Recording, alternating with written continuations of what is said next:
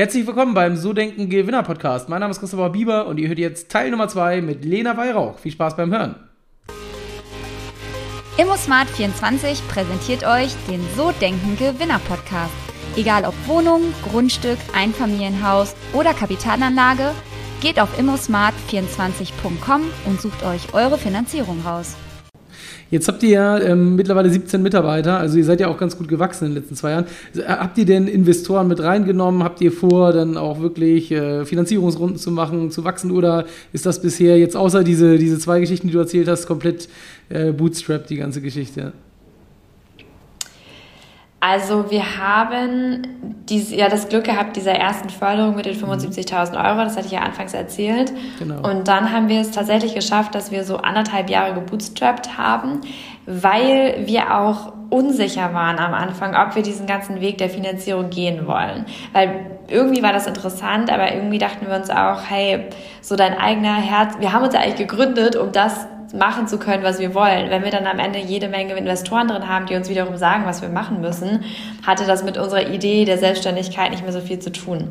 Trotzdem haben wir nach anderthalb Jahren gemerkt, dass wir einfach nicht schnell genug sind, wenn wir uns bootstrappen, weil dieses Thema einfach so aktuell ist und weil wir auch genügend Wettbewerb haben. Das heißt, wir müssen jetzt unsere Marke aufbauen, wir müssen bekannt werden, wir müssen in die Unternehmen rein, damit die Leute eben ja, unsere Lösung nutzen und nicht irgendwie in einem Jahr eine andere Lösung, weil die eben schneller entwickelt haben, weil die den Weg der Finanzierung gegangen sind. Das heißt, wir haben uns für den, ähm, den Weg der äh, externen Investoren oder des externen Finanzierung entschieden und haben letztes Jahr im Juni eine erste Finanzierungsrunde gemacht. Da haben wir ungefähr eine halbe Million eingesammelt in unserer Pre-Seed-Runde und haben jetzt ähm, dieses Jahr ähm, auch nochmal Geld eingesammelt und ähm, starten jetzt gerade eine große Finanz also eine größere Finanzierungsrunde, sind da auch schon tatsächlich mittendrin ähm, und haben auch schon Zusagen für, ähm, für die Tickets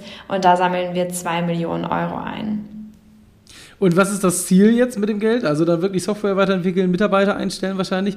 Was habt ihr geplant so äh, bis, bis nächstes Jahr, so wachstumsmäßig? Ihr seid jetzt bei 17, also ist da auch richtig Steigerung der Manpower angesagt? Auf jeden Fall. Tatsächlich muss ich sagen, nicht mehr so krass wie vielleicht noch vor drei Monaten ähm, der Businessplan aussah, weil auch wir mussten uns der Realität stellen und sagen, okay, ähm, ne, die Welt gerade ähm, ist schon krass und ähm, wir wissen alle irgendwie nicht so ganz, äh, wie sich das alles entwickelt. Aber trotzdem wollen wir weiter wachsen und ähm, unsere Ziele und also unser Ziel größer zu werden und auch unsere Software weiter aus, auszubauen, wofür wir auch noch mehr Personal brauchen, hat sich trotzdem nicht verändert.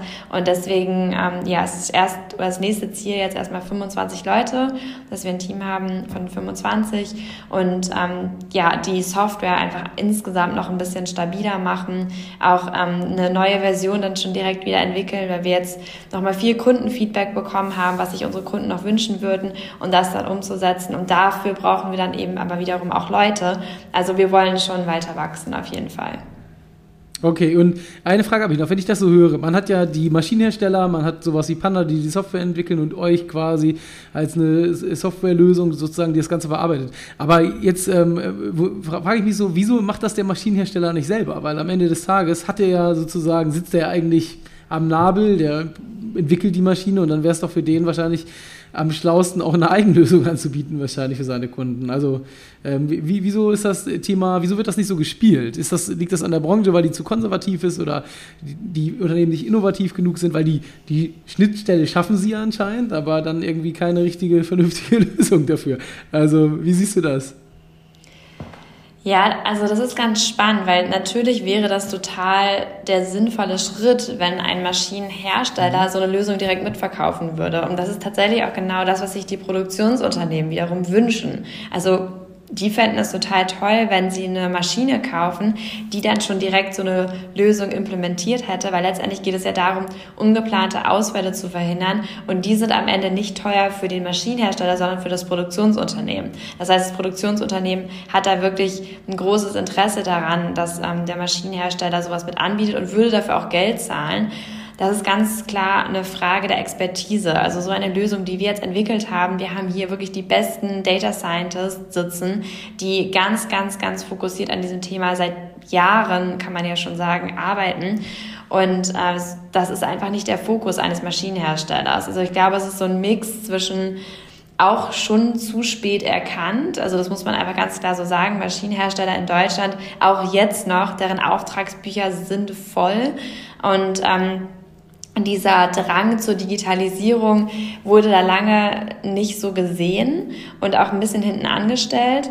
Und jetzt ist es der Fall, dass sie, glaube also das ich schon viele Maschinenhersteller sehen, dass ähm, sie so eine Lösung eigentlich entwickeln müssen, aber wissen einfach nicht wirklich wie. Und dann ist es auch noch so eine Sache, Data Scientist im Bereich, also wirklich diese AI-Experten auch, das sind eigentlich gerade so mit die gefragtesten Menschen, äh, die es gibt. Und die gehen entweder, so ist zumindest mein Gefühl, zum Konzern, der ihnen ein unfassbar gutes Gehalt zahlen kann oder zu Startups, weil sie Lust haben auf diese Innovation, auf diese Schnelligkeit, auf dieses Dynamische und auf diese, diese flachen Hierarchien. Da kommt der Mittelstand echt schlecht weg und hat unheimlich Schwierigkeiten dafür auch das richtige Personal zu finden. Und das wird auch ein Grund dafür sein, weswegen Mittelständler sich damit schwer tun.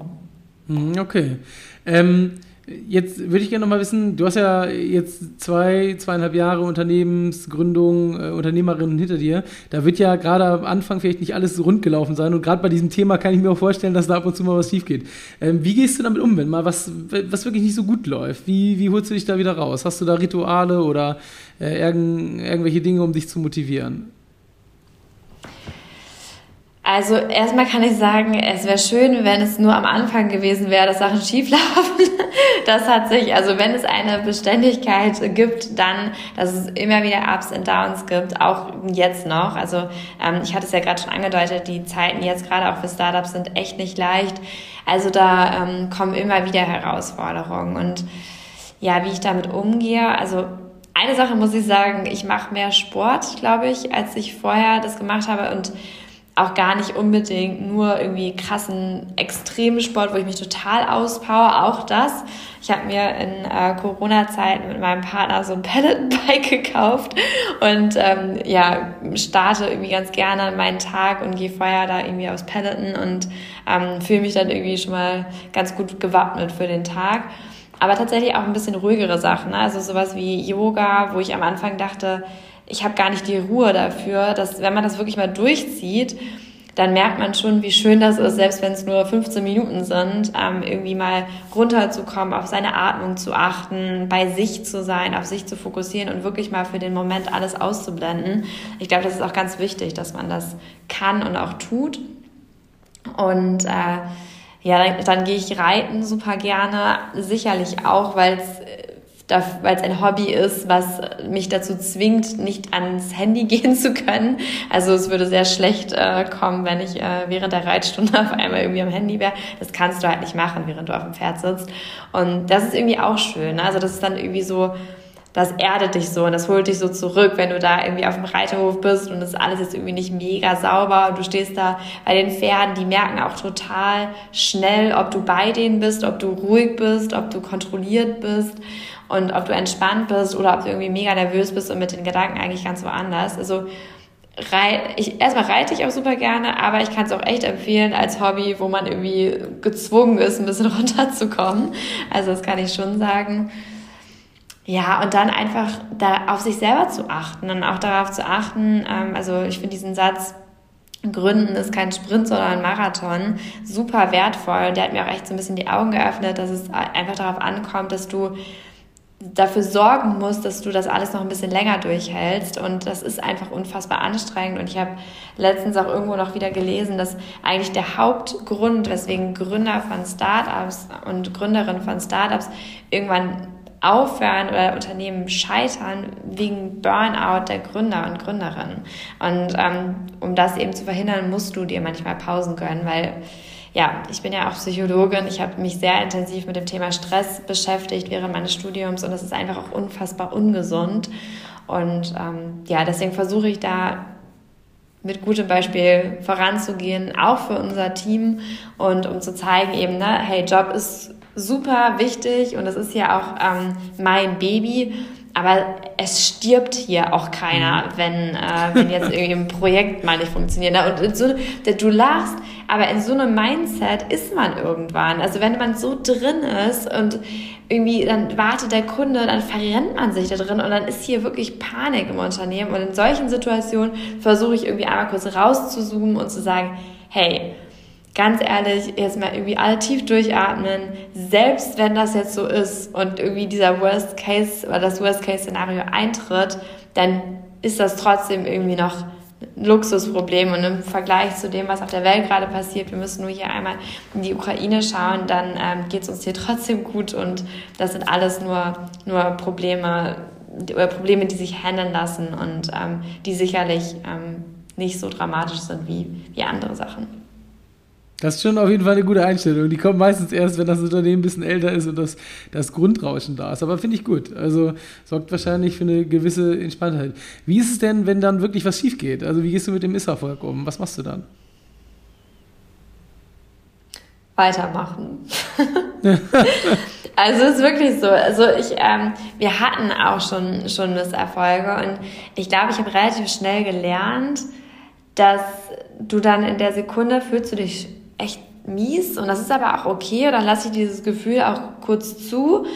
Aber am nächsten Tag ist die Wahrscheinlichkeit, dass irgendwas super Cooles passiert, halt super hoch. Also, na, das meine ich also mit so Startups ist immer so und ich versuche mir einfach zu sagen, hey, auch wenn es jetzt gerade blöd gelaufen ist, dann wird morgen oder übermorgen wieder was Gutes passieren. Und das gibt mir dann wieder, wieder Kraft, ähm, weitermachen zu können. Aber was, was motiviert dich denn, ähm, also mehr, wenn du jetzt mal sagst, so, okay, Erfolg, Anerkennung, das ist ja, denke ich, ein, für viele ein Trieb. Bei euch ist es ja jetzt, muss man sagen, nicht irgendwie so, wir haben auch manchmal Unternehmen im Podcast, die dann, keine Ahnung, grüne Energie breit machen und damit die Welt verbessern wollen. Das ist ja bei euch wirklich eher so, so dieser Antrieb, Maschinenausfälle, Produktion, also, also ähm, was würdest du sagen? Ist es eher so Erfolg, Anerkennung, was dich antreibt? Ist es das Geld, was vielleicht dann irgendwann durch einen Exit kommt? Ähm, wo, wo, würdest du sagen, was macht dich erfolgreicher? Wo sind so die Big Points? Ähm, was würdest du sagen, was ist der größte Antrieb? Also erstmal muss ich äh, dazu sagen, dass unser Thema ganz, ganz, ganz eng mit dem Thema Nachhaltigkeit verbunden ist, weil mhm. ganz viel Energie zum Beispiel auch verschwendet wird, ähm, wenn so ein Motor kaputt ist und trotzdem wird da noch Energie weiter reingeleitet und ähm, der läuft sozusagen verschlissen weiter, dann verbraucht es viel mehr Energie. Ähm, dazu kommt noch, dass die klassische Wartung mittlerweile oder heutzutage eigentlich so funktioniert, dass du zum Beispiel einen Motor oder irgendeine Komponente Komponente nach fixen Stunden austauscht, egal was ist. Und in vielen Fällen, 90 Prozent der Fälle, ist diese Komponente noch komplett intakt, aber weil du das Risiko minimieren willst, tauschst du sie trotzdem aus und schmeißt sie weg. Mit denen passiert nichts, die werden nicht recycelt, die werden einfach weggeschmissen. Das heißt, wenn man durch unsere Lösung äh, dahin kommt, dass Komponenten wirklich nur ausgetauscht werden, wenn sie auch wirklich kaputt sind, dann ist das auch ein Riesenthema. Also tatsächlich ist es wirklich so, ähm, du siehst es ja auch, ähm, gut, die Hörer und Hörerinnen sehen es jetzt nicht, aber unser Logo ist auch grün und tatsächlich auch wirklich bewusst, weil wir schon es so sehen, dass wir in dieser ganzen natürlich nur in unserem Bereich, aber in unserem Bereich wollen wir ganz klar das Thema Nachhaltigkeit in der Industrie voranbringen. Und die Industrie ist halt eben auch ein Riesentreiber, wenn es ähm, oder sehr, zum sehr großen Teil verantwortlich für die CO2-Emissionen in Deutschland. Ansonsten, was treibt mich an? Hm. Ist so der Plan, mal Exit, eigene Insel, ähm, weiß ich nicht. Also so, so geht es in die Richtung. Ist es halt der, der, die Anerkennung, vielleicht vom Kunden, von Mitarbeitern oder was würdest du sagen? Was ist so der Treiber? Man muss ja eins sagen. Also, ich glaube, das geht jedem Unternehmen. Ich habe ja selber ähm, 30 Leute bei mir und man kann, man hat halt Tage, die sind halt lang. Ne? Und äh, so ist, ist, man hat ja so sein Warum, warum man es dann trotzdem macht. Ne? Ansonsten gibt es ja auch die Möglichkeit, als Angestellter zu arbeiten. Da kriegst du dann dein Gehalt. Hast du vielleicht auch einen Job, wo du Bock drauf hast und der dich erfüllt und der mega Spaß bringt. Aber ich glaube, wenn du Unternehmer bist, Unternehmerin, dann, dann gibt es ja meistens doch so ein Warum. Weißt du? Irgendwas, was ja. dann doch nochmal abends, äh, ich weiß noch, gestern habe ich um 23 20.30 Uhr von dem Kunden eine WhatsApp bekommen und auch gedacht, ich kann, er hat ja keine Lust zu schlafen. Aber ich habe darauf geantwortet, aber nur, weil ich Bock hatte. Also gar nicht, weil ich muss, sondern weil es mich nicht stört. So. Und natürlich nicht jeden Abend und wenn jetzt irgendwie, keine Ahnung, äh, ich mich um meinen Sohn kümmere oder so, dann sowieso nicht. Aber ähm, es gibt trotzdem nicht so dieses, ich muss das jetzt, weil ich irgendwie dafür was kriege, sondern das ist ja eher meistens so, ich eigentlich will. Und das ist ja beim, bei, den, bei den meisten Unternehmern ganz spezielles, äh, warum du willst sozusagen. Und das würde ich gern von dir erfahren. Was ist dein, dein Warum? Warum machst du das? Warum tust du dir das an? Weil ich glaube, die letzten zweieinhalb Jahre waren mit Sicherheit auch anspruchsvoll in vielen Situationen. Ja, auf, auf jeden Fall. Also natürlich, erstmal glaube ich, dass Unternehmer sein oder diese Rolle, die ich jetzt gerade habe als CEO bei Iomatic, ist mir halt auch so ein bisschen auf den Leib geschneidert. Das muss ich auch sagen. Also ich bin super in meiner Komfortzone. Also ich, ich kann sowas einfach gut, mir macht das Spaß. Ich habe ähm, kann das nicht vergleichen mit ähm, der Zeit, die ich vorher hatte. Ähm, im, bei Airbus, das war irgendwie immer alles sehr starr, sehr oft das Gleiche und mein Unternehmensalltag oder mein Alltag als Unternehmerin ist so unterschiedlich und so spannend und ich darf so tolle Leute kennenlernen und auch alleine mit unserem Team zusammenzuarbeiten, also mit solchen tollen Leuten, das so zu erleben und zu sehen, wie man wirklich etwas aus dem Nichts schafft. Also man hat am Anfang steht man da zu dritt und hat gar nichts und dann gründet man irgendwie eine GmbH und ähm, dann siehst du so, wie immer mehr Leute ähm, bei dir arbeiten und das, was du, deine Vision, eben dieses Produkt zu entwickeln, zu unterstützen, das gibt mir einfach unheimlich viel. Und dann ist es auch super schön, ein, ein guter Arbeitgeber zu sein. Also wenn mir meine äh, Kollegen und Kolleginnen sagen, hey, sie kommen gerne zur Arbeit, das ist für mich das Schönste, weil ich auch oft Situationen hatte, wo ich wirklich gar nicht gerne zur Arbeit gegangen bin. Und irgendwie jetzt zu wissen, dass ich dafür sorge, dass Leute einen einen tollen Job haben und sich freuen, zur Arbeit zu kommen, das gibt mir richtig viel, muss ich sagen. Ähm, ja, auf das Geldliche bezogen, das ist ganz interessant. Also am Anfang war es bei mir so, ja, und dann macht man Exit und dann hat man irgendwie super viel Geld. Ich will gar nicht sagen, dass es keine Rolle spielt. Und ich glaube auch, dass viele Startups, Startup-Gründer und Gründerinnen, die sagen, Geld spielt keine Rolle, weiß ich nicht, ob das so stimmt. Ähm, das ist, äh, glaube ich, bei vielen schon ein Thema. Aber ich merke auch trotzdem, wie das weniger wird. Also irgendwie tatsächlich ist es, liegt es aber auch vielleicht gerade an der Welt so, wenn ich mich so umgucke, dann habe ich das Gefühl, dass es mir schon so gut geht und dass ich, ich dass ich ja mir schon irgendwie so viel mehr Sachen leisten kann als ähm, viele, viele andere und ähm, dass mir Arbeiten ja auch grundsätzlich Spaß macht. Also dadurch, dass ich das mag, was ich tue, habe ich auch überhaupt nicht dieses Ziel, Iomatic dann zu verkaufen und dann muss ich nie wieder arbeiten. Also dieser Satz, ich muss dann nie wieder arbeiten, den finde ich überhaupt nicht attraktiv, weil ich will ja arbeiten und mir macht das Spaß. Und wenn ich das jetzt noch irgendwie weitermachen kann, auch noch lange weitermachen kann ähm, oder sowas ähnliches nochmal machen kann und nochmal ein Unternehmen gründe, was ich mir auch tatsächlich sehr gut vorstellen kann, dann ähm, ist das für mich auch, auch ein Motivator. Jetzt hast du was angefangen, noch ein Unternehmen gründen. Gibt es denn da schon die Idee oder ist, ähm, wenn du schon gerade dabei bist, ist da schon was im Kopf, sozusagen auch ein zweites neben der Geschichte oder schon was Spruchreifes? Nee, spruchreif auf jeden Fall noch nicht, ähm, aber da sind auf jeden Fall schon ähm, ein paar Sachen im Hintergrund, die, die laufen. Ähm, ich weiß auch nicht, ob das manchmal so gut ist. Ich muss da auch immer gucken, weil ich mache immer unheimlich viel gleichzeitig. Also ich promoviere auch gerade noch und ähm, mache jetzt irgendwie Iomatic und ähm, organisiere nebenbei noch Treffen von Gründerinnen in Hamburg und ähm, ja, setze mich eben auch für das Thema Nachhaltigkeit ein. Also ich mache, bin Mentorin ähm, ganz viel, äh, also für junge Studenten, eher Studentinnen tatsächlich. Also ich mache viele Sachen immer gleichzeitig, aber ähm, ja, Unternehmensgründung oder nochmal Unternehmensgründung stehen auf jeden Fall auch im Raum, aber leider noch nicht spruchreif. okay, machen wir dann eine zweite Folge zu. ähm, wenn du, wenn du jetzt nochmal guckst, was würdest du sagen, war so die letzten zwei, zweieinhalb Jahre entscheidend so für kurzfristige, ganz schnelle Erfolge und was eher so für, ich sag mal, langfristigere? Ist ja noch nicht so lang oder so, so lange gibt es das Unternehmen ja noch nicht, aber, aber so auch Dinge, wo du sagst, okay, da haben wir dann schon Monate oder vielleicht auch mal ein Jahr dran gearbeitet. Was, was würdest du sagen? Was war wichtig für kurz und schnell und eher für lang und kontinuierlich? Ich fange mal mit lang an, weil das kommt mir, da fällt mir jetzt direkt was so ein. Ich glaube, was wir gut gemacht haben, ist, dass wir sehr viel in das Thema Team stecken. Also, dass wir uns, dass wir das Geld, was wir haben und was uns zur Verfügung stell, äh, steht, in die Hand nehmen, um eben Leute zu finden und auch wirklich gute Leute zu finden. Und wir geben uns unheimlich viel Mühe, dass ähm, alle glücklich sind und ähm, ja, eben, was ich gerade schon meinte, gerne zur Arbeit kommen. Und ich glaube, das ist total klug, weil es erstmal für uns gut ist, dann ist es fürs Team ist es gut, dann ist es für die Kunden gut, weil die sprechen mit motivierten ähm, Mitarbeitern und sind dann auch zufrieden mit Iomatic. Ähm, also ich glaube, es ist einfach nur schlau, sich um sein Team gut zu kümmern und eine gesunde Unternehmenskultur aufzubauen und in das Team zu investieren, weil was ist ein Unternehmer ohne seine Mitarbeiter? Gar nichts. Und deswegen ähm, haben wir da echt, oder habe auch vor allen Dingen ich da einen ganz, ganz, ganz großen Fokus drauf, dass, ähm, ja, dass das irgendwie alles gut ist.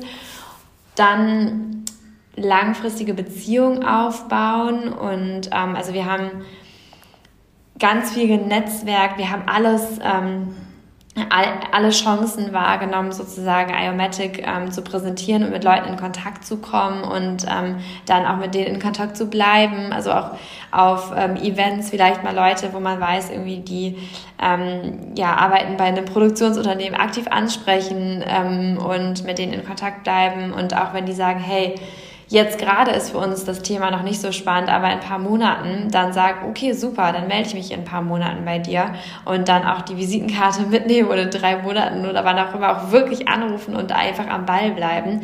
Also so eine bisschen Hartnäckigkeit, sage ich jetzt mal, ähm, hat, hat auch dafür gesorgt, glaube ich, dass wir Dinge bekommen haben, Projekte bekommen haben, Kunden bekommen haben, wo andere uns schon vorher meinten, das schafft ihr nicht. Und wir haben es dann aber geschafft. Also Hartnäckigkeit. Kurzfristige Erfolge. Also ich glaube, was, ähm, was wir alle drei haben, also alle drei Gründer haben, ist halt wirklich dieses 100% Commitment auf die Firma, alles geben und ähm, auch der Zusammenhalt unter uns ähm, ist total eng, also richtig, richtig gut. Und es ist auch immer so, dass wenn wir, also wir sind zu dritt und wenn einer so ein bisschen durchhängt, na, dann gleichen die anderen beiden das aus und so wechselt das auch immer mal. Also einfach ähm, uns gut um uns selber zu kümmern, aber auch diese krasse Motivation, die wir mitbringen, ähm, die hat auch dafür gesorgt, dass wir viele Situationen ähm, zum Positiven gewendet haben, wo, ähm, wo vielleicht andere das nicht so gut gemacht hätten, aber wir waren einfach positiv und motiviert ähm, und das hat sich echt ausgezahlt.